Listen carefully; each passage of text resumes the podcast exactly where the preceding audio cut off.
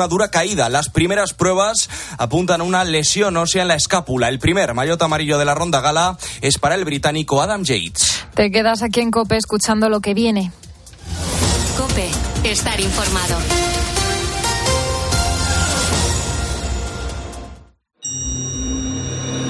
El mundo está cambiando muy rápido. Lo que hoy era una novedad, mañana se habrá quedado en algo antiguo. Ese frenético ritmo que muchas veces nos hace preguntarnos ¿y qué será lo siguiente? Velocidad que genera incertidumbre, a veces miedo, pero también intriga, ilusión y sobre todo emoción por conocer. La ciencia, la tecnología, la innovación, los cambios sociales nos empujan para seguir avanzando. Soy José Ángel Cuadrado y si tú me preguntas ¿qué será lo siguiente? ¿Qué va a ser lo siguiente? Yo te respondo, esto es lo que viene. Hoy mismo vamos a lanzar a audiencia pública.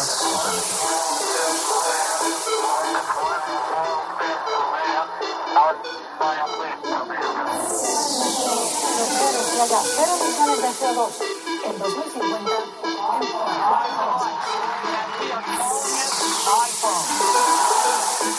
El comité ha llegado a una conclusión científica clara. Es una vacuna segura y efectiva. En COPE, José Ángel Cuadrado. lo que viene. Se cree que el calzado existe aproximadamente desde el Paleolítico, 10.000 años antes de Cristo.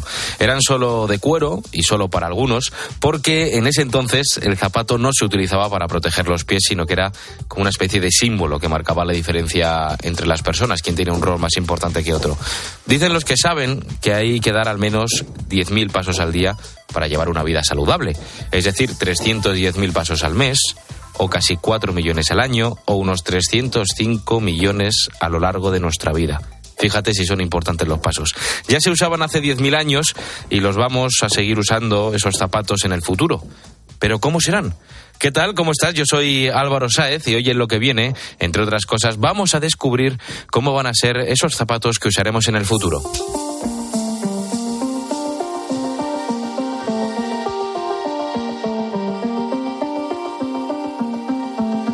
¿Hacia dónde va el calzado?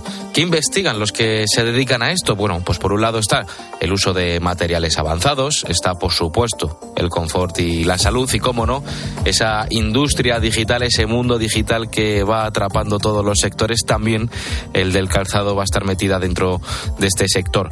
¿Cambiarán de aspecto? Seguro. Eh, eh, ¿Harán que caminemos más? Pues no lo sé. ¿Nos prevendrán de enfermedades? Espero.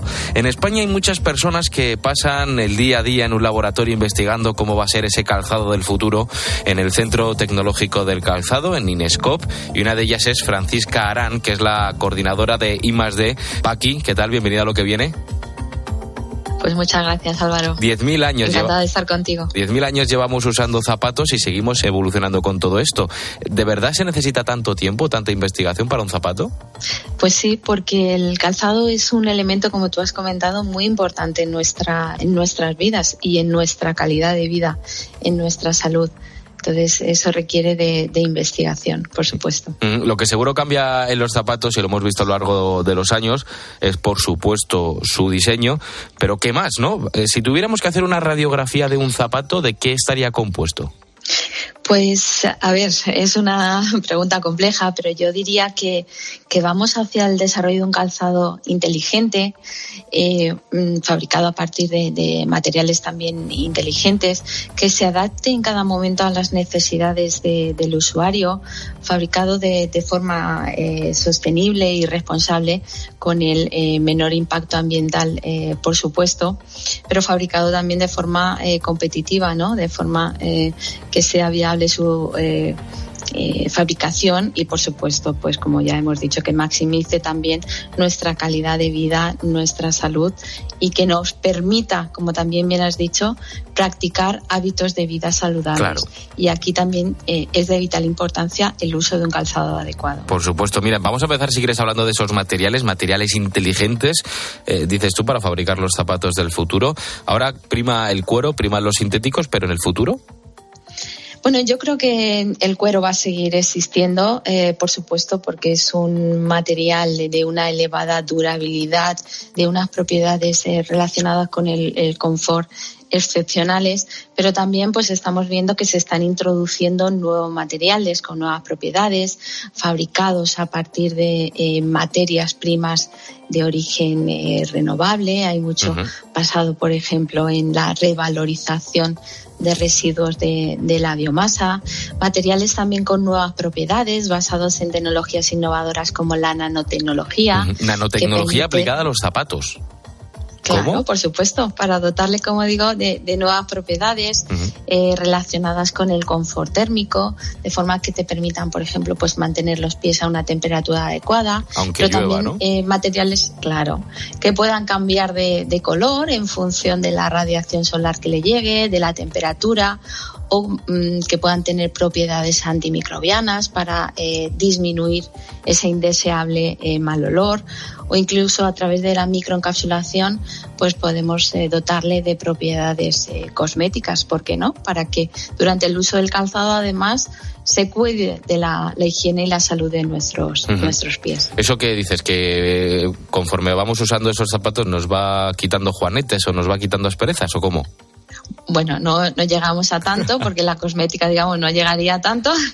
Eso ya sería un milagro, pero sí que pueden ir liberando sustancias que contribuyan a, a esa salud. Mm, Comentabas un, un- un caso concreto eh, que, que podía ser fruto de la aplicación de esa nanotecnología, que una propiedad de cambiar de color en función de la radiación solar. Eh, eso puede también eh, usarse con, con- con fines eh, sanitarios eh, para alertarnos un poco, ¿no? De, oye, mira, estás ahora entrando en, en terreno pantanoso. Sí. si tus pies están calentando demasiado, por ejemplo. Sí, sí, sí. Eh, Sí, sí, Hablábamos de esos, de esos materiales, esas nuevas propiedades. Eh, por supuesto, aquí lo que prima en el calzado yo creo que, que es algo importantísimo es la salud, eh, la, pero también la durabilidad, ¿no? Si tuviéramos que poner una balanza, eh, ¿qué, te- qué prima más a la hora de investigar un, un calzado eh, para el futuro? Bueno, pues la verdad es que en nuestras investigaciones eh, el tema de la, de la sostenibilidad y todos los aspectos relacionados con el calzado se aborda desde una perspectiva holística y completa donde todos, todos esos aspectos tienen eh, vital importancia. Tan importante es llevar un zapato que sea duradero y sobre todo en determinados eh, usos pero también un calzado que sea saludable. También en el ámbito de los materiales, pues se está trabajando mucho para eliminar todo tipo de sustancias químicas que pueda sustituir, que pueda eh, conllevar algún riesgo para la salud, por ejemplo, de- del usuario. Entonces, todos los aspectos son importantes. En ese aspecto de la salud, mis padres me decían de pequeño que, que el zapato es la única prenda que ni se hereda ni se presta. Sí, sí, es, es muy importante. Y es muy importante pues que el calzado se ajuste a las necesidades de tu pie. Y cada uno tiene un pie diferente. Por eso también en el ámbito de la investigación se está avanzando en el desarrollo de tecnologías que nos permitan avanzar en esa personalización. Claro. El eh, tomar datos de los usuarios, de la forma de su pie, de sus necesidades, de sus gustos, de forma que las empresas puedan desarrollar esos zapatos, diseñar esos zapatos y esas hormas también, que el elemento, eh, la horma es un elemento muy importante en la salud y en el confort de, de un zapato, que se ajusten de forma adecuada a las necesidades de, de cada usuario. En el ámbito deportivo está muy claro y, por ejemplo, utilizamos un tipo de zapato para cada tipo de deporte porque eh, bueno pues las características de, de ese za- zapato van a afectar al rendimiento Sí. eh, del deportista, ¿verdad? Eh, eso es algo evidente y claro. Pues lo mismo ocurre en otros usos del calzado, por ejemplo, en el ámbito laboral. Cada aplicación, digamos, cada profesión requiere de un calzado adecuado a esa profesión o a los riesgos a los que está sometido el, trabajador. Y en el ámbito pues de, de nuestro día a día, en el ámbito casual igual, pues necesitamos un calzado, por ejemplo, pues para practicar hábitos saludables como el caminar durante un largo periodo de tiempo, pero también, ¿por qué no?, llevar un calzado confortable en otros momentos más lúdicos, ¿no?, donde queremos sentirnos guapos y en ese caso pues las mujeres nos gusta llevar el zapato de, de tacón. Claro, aquí la, aquí la estética eh, eh, for- eh, tiene un, un papel fundamental, ¿no? La gente dice que el zapato que es incómodo es el que es bonito. No, no, eso yo creo que ya se ha acabado. ¿eh? Queremos llevar zapatos cómodos y bonitos. Los estiletos O nunca han sido que- muy cómodos.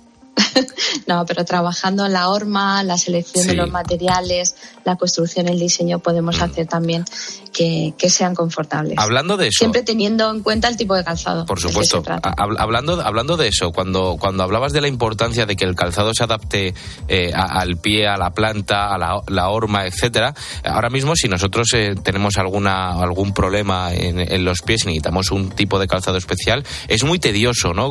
Conseguirlo, a lo mejor estamos una semana para conseguir una plantilla o estamos dos meses para que nos hagan esa horma especial, etcétera. ¿Puede llegar un momento en que un mismo zapato se pueda adaptar a muchos pies distintos? Eh, yo diría que no, porque mm, eh, es, es muy complicado. Pero bueno, también se está trabajando en el desarrollo eh, de materiales que sí que se puedan adaptar a, a todo eso. Pero en general, eh, bueno, creo que el futuro es el- la personalización de calzado de forma que se adapte a, a las necesidades de, del usuario, del uso que se va a hacer con ese calzado y también del entorno donde se va a utilizar. Eh, eh, terminamos ya hablando de, de esos avances a nivel tecnológico porque eh, en ese centro tecnológico del calzado en, en Inescope donde tú trabajas usáis todo tipo de, de escáneres 3D, de Big Data, inteligencia artificial. Joder, los zapatos también tienen inteligencia artificial. Por supuesto, claro que sí. ¿Para qué? En el ámbito de, eh, pues mira, por ejemplo, pues para todo lo que te decía, eh, se utiliza pues para eh, captar esa información, eh, buscar la forma de captar la información del usuario del calzado, la forma de, de su pie, ¿vale? Eh, es una información en una gran cantidad de datos que hay que trabajar de forma adecuada, analizar de forma adecuada y para todo eso pues se utilizan técnicas relacionadas con la inteligencia artificial, pero también en el desarrollo de tecnologías de fabricación que nos permita fabricar de una forma eh, rápida, eficaz, pero también de calidad, avanzando hacia una fabricación eh, cero defectos, Ujú, pues, ¿vale? para disminuir también los residuos en el proceso de fabricación. pues eso será el futuro del calzado y aquí en lo que viene Francisca Aranpaqui nos lo ha contado, coordinadora de I+D del Centro Tecnológico del Calzado Inescope. Gracias. Pues gracias a ti Álvaro por contar con nosotros. En COPE, lo que viene. José Ángel Cuadrado.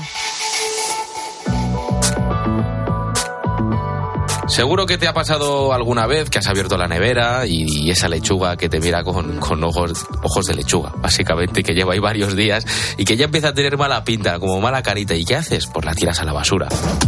O ese filete que ya empieza a tener un color raro, un color que no es de filete, ¿eh? y optamos pues por tirar toda la bandeja cuando a lo mejor se puede haber salvado algo.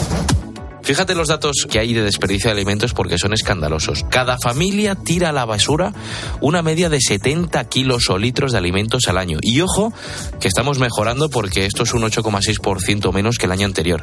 ¿Y por qué tiramos los alimentos? Pues principalmente porque no tenemos conciencia del desperdicio. Mira, esto es lo que me cuenta María González, ingeniera industrial especializada en desperdicio de alimentos. Cuando empezamos a medir en hogares, la primera respuesta de todo el mundo, casi casi sin excepciones, en mi casa no se tira. Cuando ya participan del proceso de medición, que llevan anotando los resultados del desperdicio en su propio hogar, se llevan las manos a la cabeza. Por tanto, es importante hacer caso a esos consejos, ser consciente de lo que compramos y de lo que cocinamos y de lo que finalmente tiramos. Pero ¿y en el futuro? ¿Cómo la ciencia, cómo la tecnología, el ingenio de los nuestros puede ayudar a desperdiciar menos alimentos? Pues tú imagínate que hubiera un sistema eh, que para evitar ese desperdicio de comida, pues fuera una etiqueta que nos dijera si un alimento está en buen o mal estado y se puede consumir o no. Pues que sepas que esto ya existe, esto ya es lo que viene, gracias a tres biotecnólogos de la Universidad Miguel Hernández de Elche. Belén Collado, bienvenido a lo que viene. Hola Álvaro, ¿qué tal? Qué rabia da eso, ¿verdad? Sí, sí, Que que tener tener- que tirar la comida porque se nos ha pasado, pero oye, también, qué suerte, qué bien que estos tres estudiantes, como tú decías, de biotecnología, Pablo Sosa, Luis Chimeno y Pilar Granado, dieran con una solución para esto. Porque la verdad es que hay que destacar, eh, destacó la palabra estudiantes porque todo esto surgió cuando todavía estaban estudiando en la universidad. Porque yo no sé si tú ah, en tu época universitaria no estaba estuviste. pensando en eso yo. No. No, pero mm, digo, estuviste en el típico piso de estudiantes o No, residencia. por suerte no. Vaya. Es que aquí, ahí pasan cosas, surgen bastantes sí. cosas. Como por ejemplo, te- pues, ponte en situación un domingo a final de mes que pues no hay nada abierto, mm, no tienes tampoco mucho dinero para comprar. Y entonces, pues, te atreves a comerte ese filete de pavo que se ha quedado ahí olvidado Sí. en la nevera. Y oye, que al final, pues eso es lo que decías. Resulta que no estaba tan mal. Que casi, casi le han salido pies a ese, a ese filete de pavo. Oye, pues mira, de esta anécdota nació Oscilum, que es la empresa que crearon Luis, Pablo y Pilar para desarrollar esa tecnología capaz de decirte si una comida está en buen o en mal estado, si se puede consumir o si no. Luis Chimeno, director de operaciones y cofundador de Oscilum, bienvenido a lo que viene. Muy buenas, muy buenas, muchísimas gracias. Oye, Luis, Oscilum, ¿qué es? ¿Qué significa? Eh, Oscilum, bueno, eh, nosotros lo que somos es una empresa de biotecnología. El nombre de por sí, bueno, surge un poco del, del sitio donde realmente surgían estas, estas ideas que teníamos, porque ya este el tema del mundo del emprendimiento ya lo llevábamos nosotros manejando un poquillo y cuando quedábamos en un sitio que se llamaba Columpio, aquí en, en Elche, pues es donde surgían estas ideas, etcétera. Una de ellas, el, el tema del etiquetado inteligente. Y, y bueno, pues el nombre deriva de una medio traducción fallida eh, de este nombre, ¿no? Porque sabíamos que no queríamos tener eh, ningún tipo de nombre genérico, ¿no? Que utilizase bio o genética o algo por el estilo. Dijimos, un nombre que sea diferente. Dijimos, vale, traducimos el nombre donde surgió, e intentamos al team, pero luego nos dimos cuenta que, que la traducción era fallida. sí. El, el columpio, que es un bar. Sí, correcto.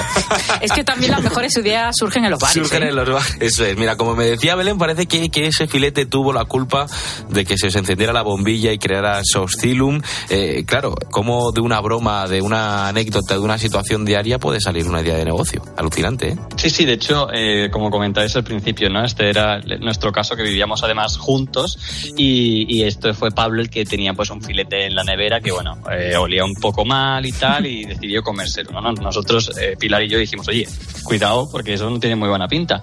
Pero bueno, al final se lo comió, no pasó nada, obviamente, y ahí fue cuando nos dio que pensar un poco, decir, oye, pues, ¿y cuánta gente lo hubiese tirado esto, no? ¿Cuánta...? Porque yo lo hubiese tirado directamente a la basura, ¿no? Y entonces empe- empezamos a investigar un poquillo y dimos con, con la- los datos, ¿no? Que al final son aterradores y ya no solo que pase solamente a nivel de consumidor, sino que esta incertidumbre, ¿no? Saber- no saber si está bueno o está malo, Sí, sí, también se repite en la industria, Y ¿no? ante que la duda pues, siempre se acaba tirar, tirando ¿no? muchísimo. Claro. Y Luis, eh, y en concreto, ¿cómo funciona la tecnología que habéis desarrollado? Porque mm, es como una especie de, de semáforo, ¿verdad? Eh, correcto, sí. Nosotros eh, lo que, básicamente lo que hacemos es utilizar la metabolómica, que básicamente consiste en ver qué eh, moléculas emite la carne, el- la fruta, bueno, cualquier producto conforme pasa el tiempo y luego lo que hacemos es di- diseñar unos sensores, que básicamente son unos componentes químicos, que cuando detectan específicamente esas moléculas cambian de color, ¿no? Entonces nuestra tecnología va pasando desde un amarillo cuando está fresco hasta un pasando por un verdecillo para indicar que se lo coma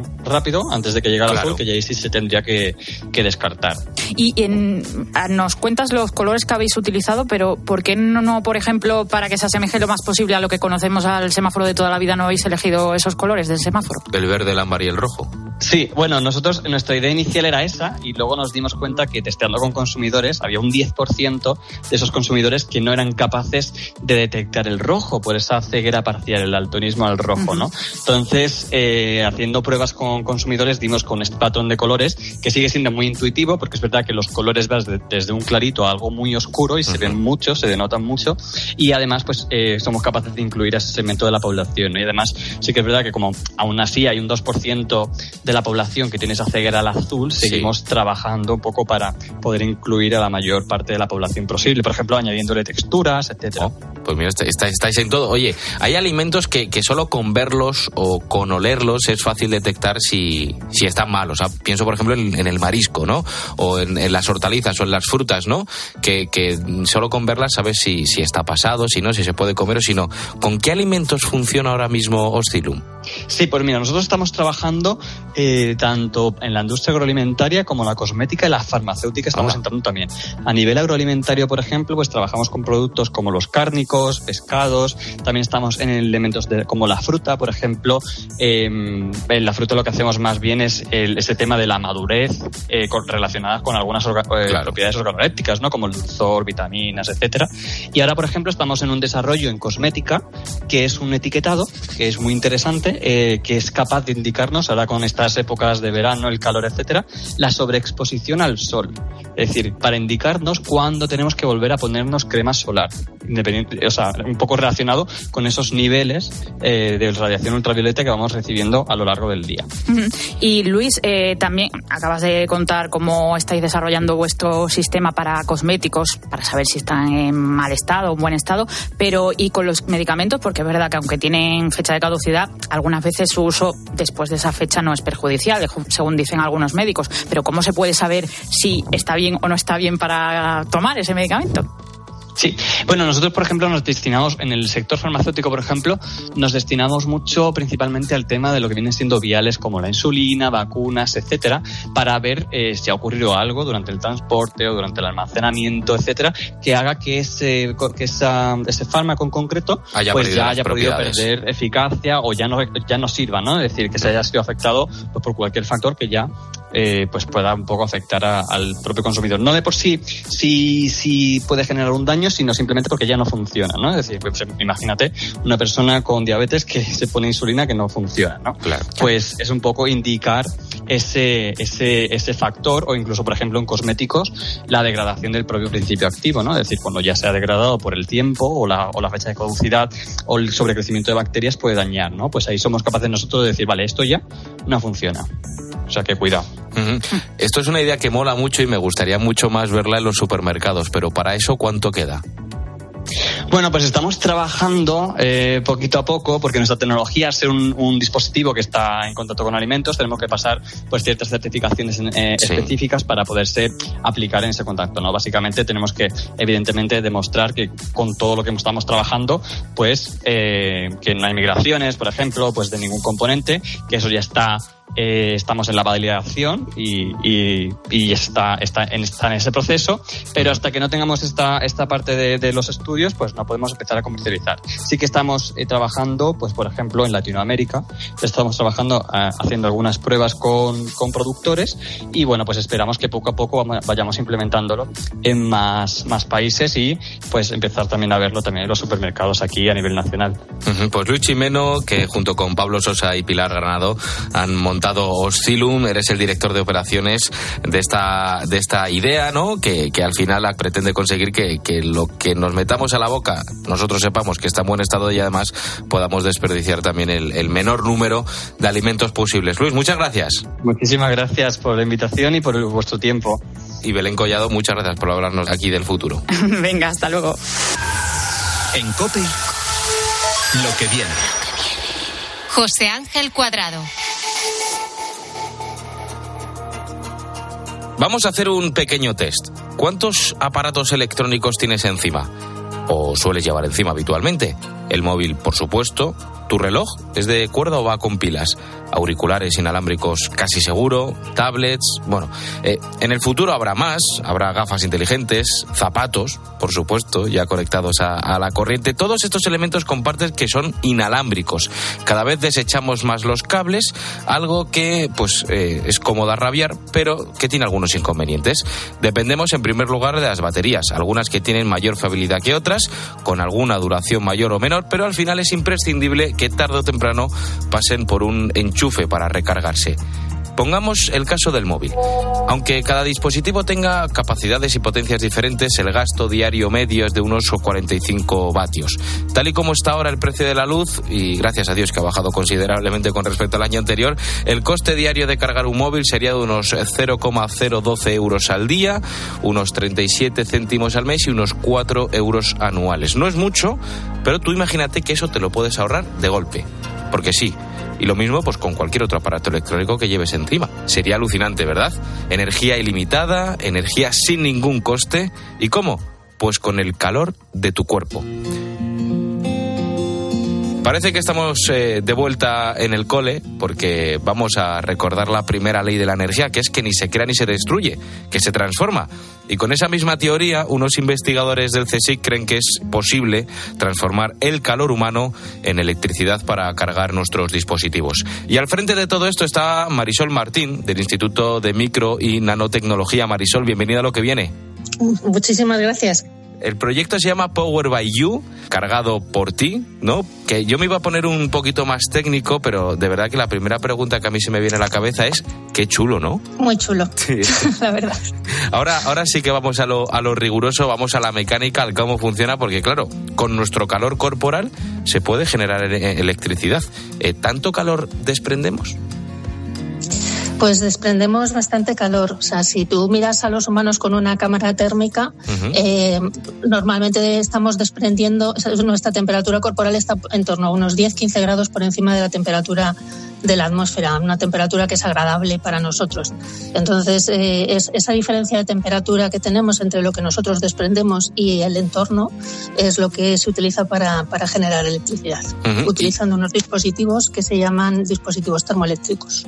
Dispositivos termoeléctricos, ahí está la clave. Eh, ¿Tienen que cambiar, por ejemplo, esos dispositivos, eh, harían cambiar mucho pues, lo que hoy en día concebimos como nuestros aparatos del día a día, el teléfono, los auriculares, unas gafas en un futuro, etcétera?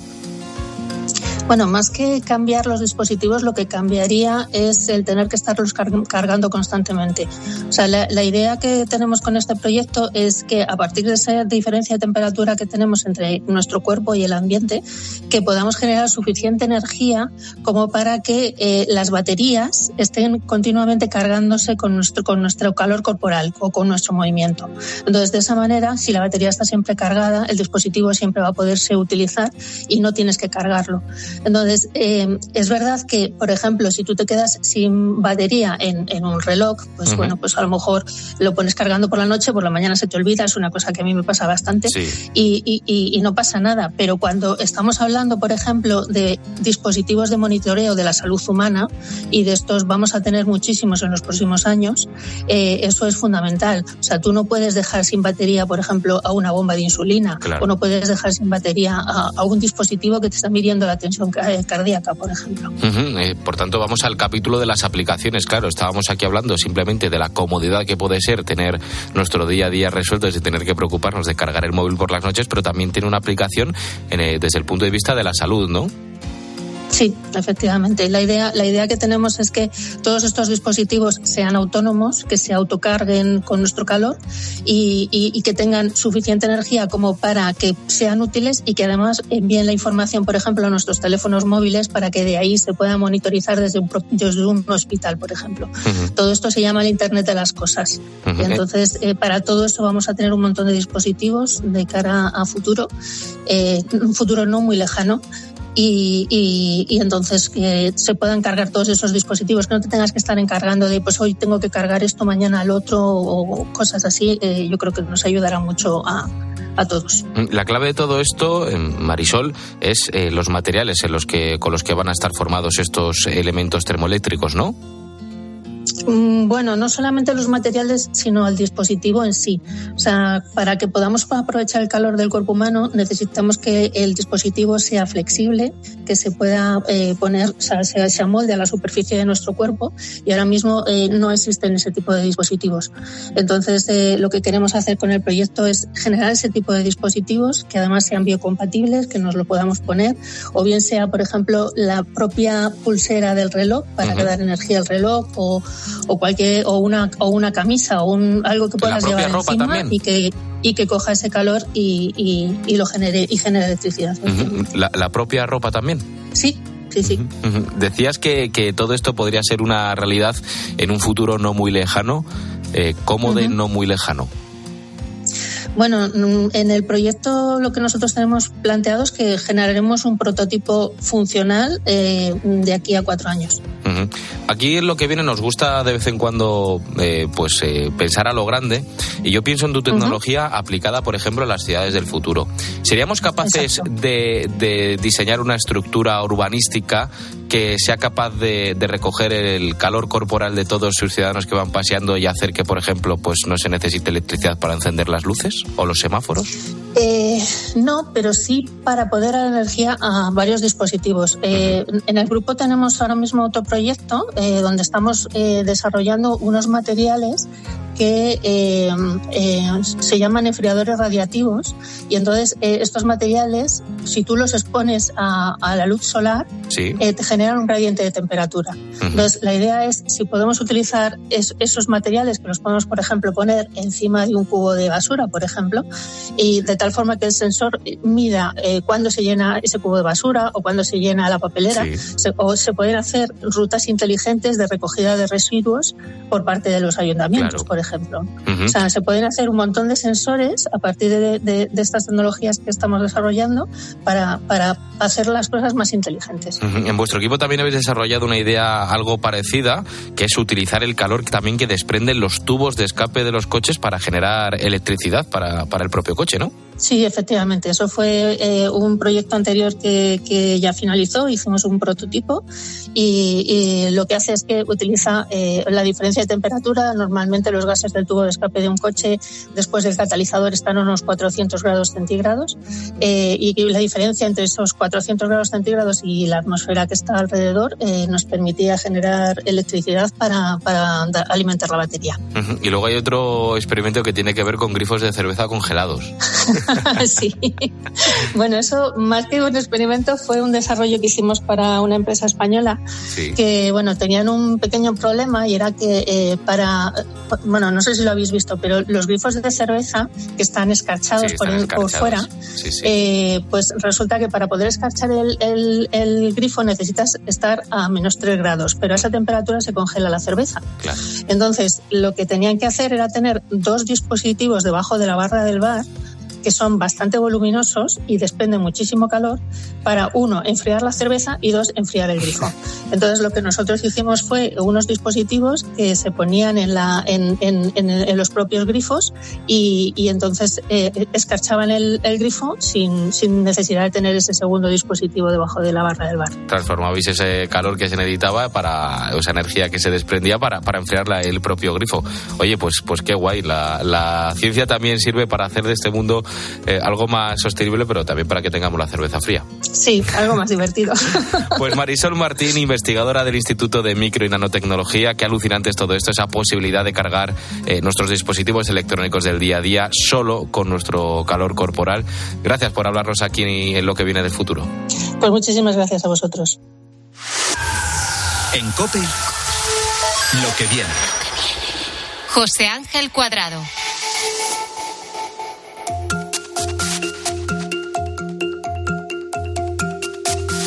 La inteligencia artificial es como el perejil a las salsas y aquí en lo que viene ya hemos dado buena cuenta de ello. Está en la domotización de los hogares, está en el mundo de la medicina. Eh, hemos visto cómo muchísimas empresas de recursos humanos ya lo usan para hacer sus propios procesos de selección de personal. Eh, empresas logísticas ya solo funcionan con este sistema de autoaprendizaje y los bancos están encontrando en la inteligencia artificial un, un aliado muy fiable en, la gestión de sus trámites. Atento al dato, el 9% de las empresas de España ya usan inteligencia artificial y en el futuro el futuro es dentro de dos años, en 2025, va a aumentar hasta el 25%. Pero es que eh, estos cambios tan vertiginosos, como es normal, también generan desconfianza. En Italia, por ejemplo, desde el pasado mes de marzo, ChatGPT está totalmente bloqueado porque, según Italia, infringe la ley de protección de datos del país. Pero es que si analizamos datos más globales, según la Universidad de Stanford sobre la propia inteligencia artificial, asegura que tres de cada cinco personas desconfía en los sistemas de inteligencia artificial y concluye que esto está provocado por su mal uso ético. Claro, tú a una máquina pues le puedes pedir muchas cosas. Que te cocine, que te limpie la casa, que te encuentre una aguja en un pajar prácticamente, pero que piense, que tenga valores, que haga juicios éticos, eso a mí se me antoja complicado. El ser humano por naturaleza se fía más de lo que conoce y de lo que comprende que de lo que no. Yo si hago un testeo rápido a mi alrededor, salvo dos cocos amigos míos del colegio, ninguno sabría explicarme cómo funciona la inteligencia artificial. Y yo creo que incluso por muy bien que se me explique, sería muy complicado comprenderla. Y precisamente en eso, en entender y explicar la inteligencia artificial, es a lo que dedica Natalia Díaz Rodríguez su trabajo de investigación. Natalia, bienvenida a lo que viene. Muchas gracias. ¿Tú te fías de la inteligencia artificial? Mm, ni, ni, yo me fío. Ya me he sentido traicionada algunas veces. ahora, ahora me cuentas exactamente qué, porque eres profesora de, de inteligencia artificial explicable y fiable, y tú misma dices que no te fías de la inteligencia artificial porque ya te ha traicionado. Sí, muchas veces empieza la gente a veces a escribirte o gente que se aburre usando contenido generado por modelos generativos. eh, empieza a ser muy realista, pues a veces te hace dudar de, de si es contenido generado por un humano o, o por una máquina. Entonces, mmm, claro, tenemos que empezar a, a desarrollar criterios objetivos y una mentalidad crítica porque ya están ubicuos estos servicios uh -huh. y accesibles a todo el mundo. ¿Te han copiado un examen con ChatGPT o qué? Pues de hecho yo ya animo a mis estudiantes a que, a que usen la herramienta y que desarrollen esa mentalidad crítica porque sabiendo que está aquí eh, es una tontería ocultarlo o, o, o no reconocer que, que se puede usar, sino que debemos estas herramientas tienen que ayudarnos a que seamos más críticos, que tengamos un, un doble ojo verificando eh, todo, porque que pueden ser muy útiles al darnos, por ejemplo, ideas, ejercicios, pero muchas veces se equivocan. De hecho, mmm, hemos hecho pruebas con mis estudiantes que cuando le preguntamos en inglés, uh -huh. son mucho más buenos que cuando le preguntamos en, en español, fallan, fallan menos y, y, luego hay referencias que se las inventan. Por eso hay, hay, que, hay que desarrollar una mente más crítica de la que hoy en día tienen los estudiantes también. ¿Qué es la inteligencia artificial explicable? Pues es una inteligencia artificial que, que se adapta y que puede hacer comprensible cómo funciona eh, dependiendo de la audiencia a quien, a quien se dirige un modelo, la salida de un modelo, pues si es un, auditor o alguien que va a conceder un préstamo en un banco, deberá poder explicarlo tanto al cliente como a, a la persona técnica que va a comunicar esta, esta decisión a la persona afectada, así como a los científicos de datos que puedan estar construyendo ese modelo en base a datos a, y a aquellas personas que coleccionen los datos que van a alimentar esos modelos. Entonces, dependiendo de la audiencia, va a tener que, que, que ser accionable, es decir, permitir modificar el modelo si este conduce a fallo o si uh -huh. detectamos cualquier error. Entonces debe permitir modificar el modelo si hay algo que no cuadra. Cuando estamos hablando de, de inteligencia artificial que la aplicamos a un montón de circunstancias, ¿crees que estamos dando demasiado poder a esa inteligencia artificial? Es decir, que estamos, la estamos metiendo en ámbitos donde no deberíamos. Bueno, es, es, es, un, es una posibilidad y como una herramienta, eh, este tipo de modelos se llaman sistemas de inteligencia artificial de propósito general, de hecho es una de nuestras áreas de interés, pero bien, son, son, son herramientas y la herramienta bien puede usarse para bien o para mal.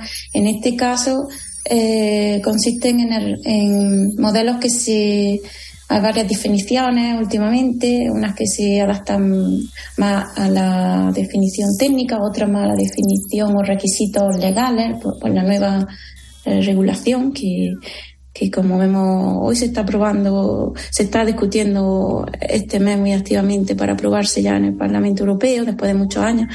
En fin, al final estos modelos van a aprender fácilmente a realizar tareas para las que no han sido entrenados. Entrenados, efectivamente. Entonces, la, el riesgo obviamente está en que se usen para algo para lo que no han sido diseñados y que ese uso pues no se ha informado a la gente que ha, pro, que ha provisto datos para el entrenamiento o que se usen para un fin que no es que inicialmente se informó. Entonces todo esto se va a controlar mucho más y se han pedido enmiendas, eh, de hecho, para mejor regular esta parte, esto, este tipo de, de sistema de propósito general o modelos fundacionales, a veces también se llama, y precisamente para evitar esto.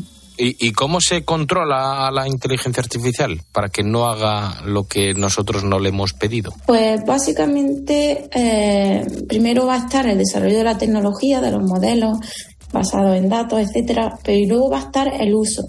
Eh, de hecho, creemos que la Unión Europea ha propuesto uno de los modelos más prometedores y más centrados en las personas, en las que se va a regular el uso de la inteligencia artificial, no la tecnología.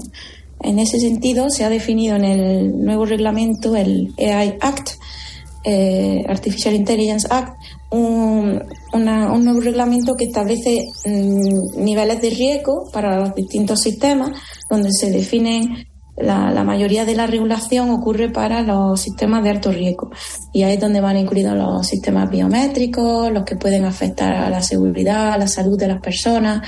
Eh, por ejemplo, algoritmos de recomendación de Spotify de música no van a estar en esa categoría, obviamente, pero sí que hay eh, otras categorías que eh, están aumentando y siguen teniendo enmiendas por, por esto, por esto mismo, porque pueden llegar pues a discriminar si no se usan adecuadamente, si los datos no están balanceados, en fin, una serie de requisitos como de transparencia, de robustez. Cada artículo del EAC detalla eh, estos, estos hechos. Entonces hay una serie de, de acciones mm, antes de salir al mercado y también de monitoreo y de, y de rendición de cuentas una vez que estos productos han salido al mercado para garantizar que cumplen los requisitos con los que fueron mm, diseñados, que cumplen con certificaciones. Hay muchos ISO y estándares que están siendo desarrollados que van a tener que ser puestos en marcha y, y, sobre todo con mm, sandbox regulatorio o, digamos cajas de madera de, para jugar, sería la traducción en español, pero un sandbox regulatorio básicamente nos va a permitir simular nuestro sistema de inteligencia artificial, especialmente a, eh, va a ser muy útil para empresas con, con, menor apoyo legal, digamos, para que antes de salir al mercado puedan validar si eh, cumplen con estos requisitos, eh, porque de hecho va a haber sanciones importantes si no se cumplen con, los requisitos para una IA fiable. Decías eh, una palabra que, me, ha, me ha despertado cierta curiosidad y es que la inteligencia artificial puede llegar a discriminar en su toma de decisiones. Eh, ¿Tiene sesgos la inteligencia artificial? Mm, todo va a depender de, de, los datos. Si los datos no son de calidad, no solamente representan, como en muchos casos se ha demostrado, pues a lo mejor el típico hombre blanco, americano, norteamericano, eh, no se representan minorías, mujeres, eh, diferentes etnias, razas, pues obviamente cuando el modelo se ejecute en tiempo real, en, datos que no ha visto, va a estar secado. El modelo no tiene por qué estar secado, pero si los datos de entrenamiento no tienen la calidad óptima, pues va a ser muy fácil que, acabe discriminando. Y, por ello son las personas que, quienes tienen que estar en último en última instancia en como supervisores de, estos algoritmos. Y, la regulación debe va, va, a requerir auditorías de algoritmos que, es muy necesario. En, este sentido vemos es justo el artículo último que acabamos de, enviar y que está publicado en, en Archive en el servidor abierto que se llama Conectando los, los hilos o connecting, connecting the Dots en, eh, en, inteligencia artificial fiable, desde los, que va desde los principios de sistemas de inteligencia artificial responsable hasta la ética, la regulación y diferentes requisitos para, para llegar a ello, que esperamos que sea muy útil para la, la comunidad científica y para quien quiera meterse en el campo, pues es un área apasionante que hay muchísimo que hacer y que va a ser muy necesario formarse. Porque ¿cómo se va a hacer ese control ético de la inteligencia artificial? ¿A base de datos y datos y más datos? Mm, vamos a tener que vamos a tener diferentes perfiles, va a haber diferentes regulaciones verticales del sector, horizontales como el AI Act, va a haber declaraciones de conformidad, eh, va a ser muy importante la trazabilidad de los datos, comunicar siempre cuando estamos actuando con un, con un agente inteligente o artificial. En fin, el, eh, eh, todo esto se, se, ha detallado en nuestro en este artículo que, que, acabamos de enviar, que ha sido trabajo duro y en el que no solamente tenemos la perspectiva tecnológica, sino también desde el punto de vista filosófico. Hay, hay problemas muy relevantes que, que, tratar también y la inteligencia artificial pues puede ayudar a otros problemas. Claro, porque... Eh, como cambio climático, otras cosas urgentes, pero básicamente nos referimos a todos los artículos que requieren eh, declaraciones de conformidad, mm, requisitos extra de transparencia, etcétera. Mm, la inteligencia artificial va a tener que venir con un manual de instrucciones, básicamente, ¿no? Y un, y un control, y, un control de riesgos. Sí, sí, totalmente. Hay planes de gestión de riesgos, eh, premercado y postmercado también. Sí, sí, así es. Y, además no va a ser solamente salir al mercado, porque si se siguen alimentando de datos y los datos varían, los sistemas también pueden degradarse en el tiempo, por lo que va a requerir un control y una supervisión continua. Como bien sabemos, en España ha sido pionera también en iniciar estos pilotos y, tener una nueva sede de supervisión de la inteligencia artificial. Y en esa supervisión de, esos datos, de ese control que se tiene que y se deberá aplicar a la inteligencia artificial en el futuro, si seguimos al ritmo al que vamos, pues dedica su tiempo Natalia Díaz Rodríguez, que es profesora en la Universidad de Granada en inteligencia artificial fiable y explicable. Gracias por hablarnos del futuro aquí en lo que viene. Muchísimas gracias a vosotros por la invitación. En COPE, lo que viene. José Ángel Cuadrado. Hace cosa de un mes te contábamos aquí en Cope la historia de Julieta. Y antes de despedirme de ti, quiero contarte una importante novedad. Esta pequeña ha cumplido ya su primer año de vida, pero nació con 23 semanas de gestación y un peso, ojo, 500 gramos. Cuando se puso de parto, a su madre Rosa le dieron muy poquitas esperanzas. Empiezo con contracciones y es cuando me pongo de parto. Yo ya entro en la semana 23 y tres días de gestación. Me dicen que no es viable, pero Julieta se agarra a la vida y dice que ella quiere vivir.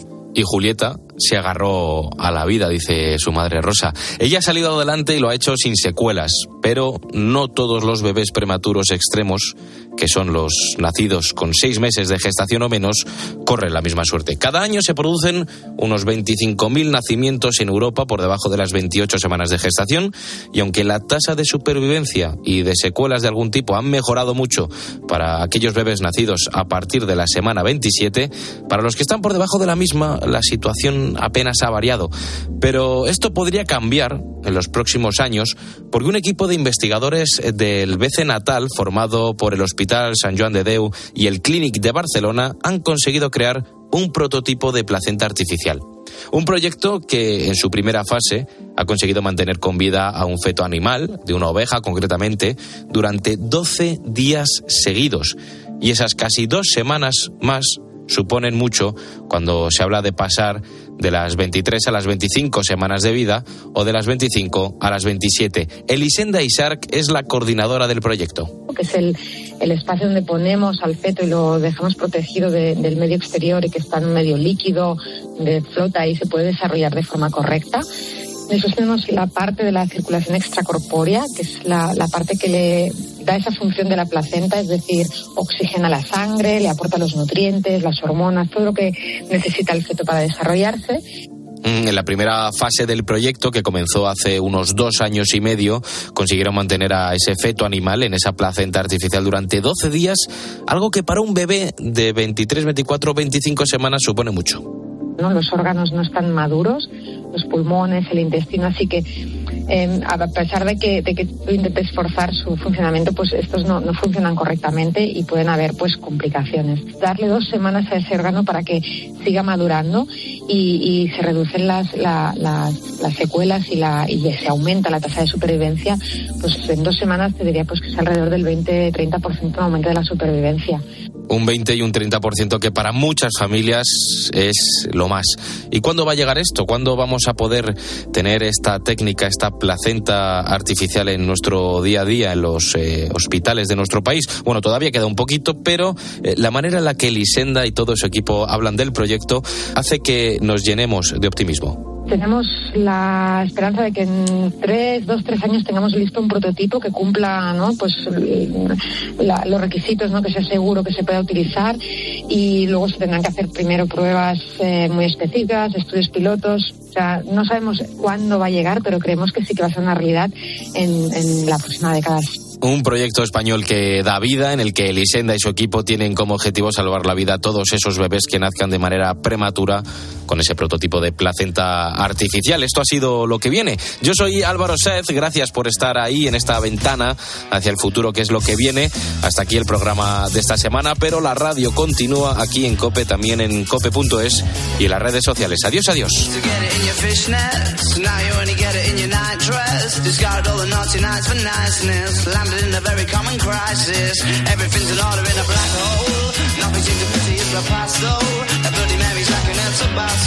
Remember when you used to be a rascal? Oh, the boys slag. The best you ever had, the best you ever had is just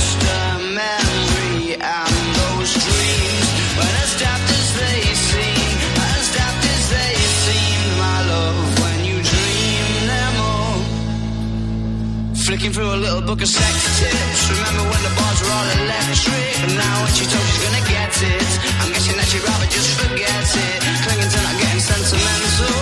Said she wasn't going, but she went still. Like a gentleman to be gentle. Was it a mechadabra or a betting pencil? Oh, the boys are slag. The best you ever had, the best you ever had is just a memory. And those dreams, when as daft as they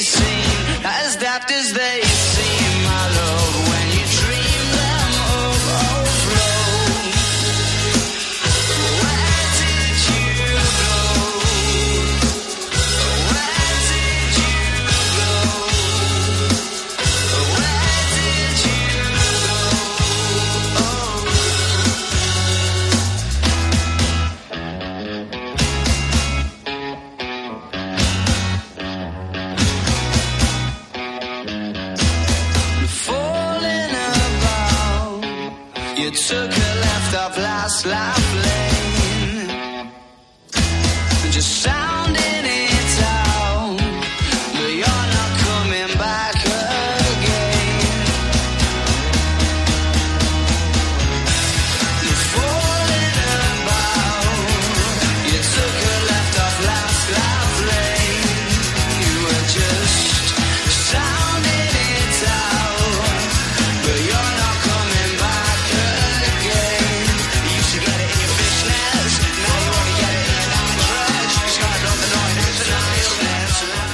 Según el EGM, la linterna de Cope crece en el último año un 4% de audiencia. En los próximos minutos quiero poner el foco en este tema.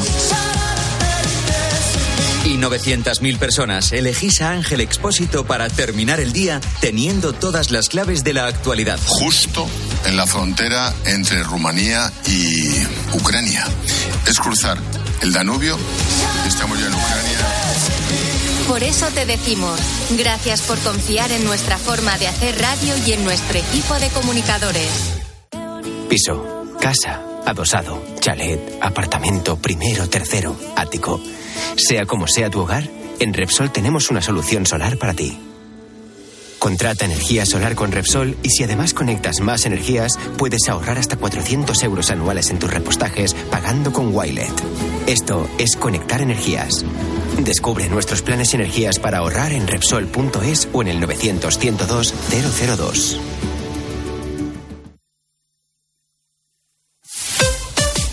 Escuchas Cope.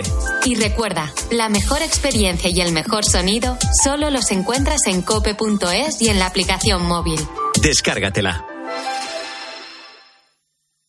Cuida de tu salud este verano con HSN. Protege tu piel y tu cabello. Evita problemas gastrointestinales, calambres musculares y el tedioso cansancio veraniego. HSN pone a tu disposición fórmulas naturales para cubrir tus necesidades. Compra en hsnstore.com. Descuentos diarios y envíos en 24-48 horas. HSN. Nutrición de calidad para una vida sana. Alquiler, acción de alquilar, negocio por el que se cede una cosa a una persona durante un tiempo a cambio de una rentabilidad. Seguro, objetivo, es cierto, libre y exento de todo peligro o riesgo. Si piensas en alquilar, ya sabes, alquiler seguro. Llama ahora al 910-775-775.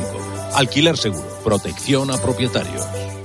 UMAS, mutua especialista en seguros para el sector educativo. Ofrecemos una solución integral para los colegios y guarderías. Daños patrimoniales, responsabilidad civil, accidentes de alumnos. Más de 1.400 centros ya confían en nosotros. Visítanos en umas.es. UMAS, más de 40 años de vocación de servicio. No hay verano sin playa, sin terracita, ni sin regafas de General Óptica.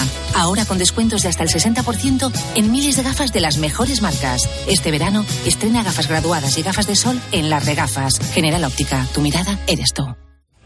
Para poner luz a todo lo que está pasando, Expósito en la linterna. Las llamadas relacionadas con los problemas de salud mental superan a los de violencia. También se ha observado que la COVID ha aumentado los problemas de salud mental en los adolescentes, siendo más los casos de autolesiones, depresión. De lunes a viernes, desde las 7 de la tarde, Ángel Expósito enciende la linterna de Cope.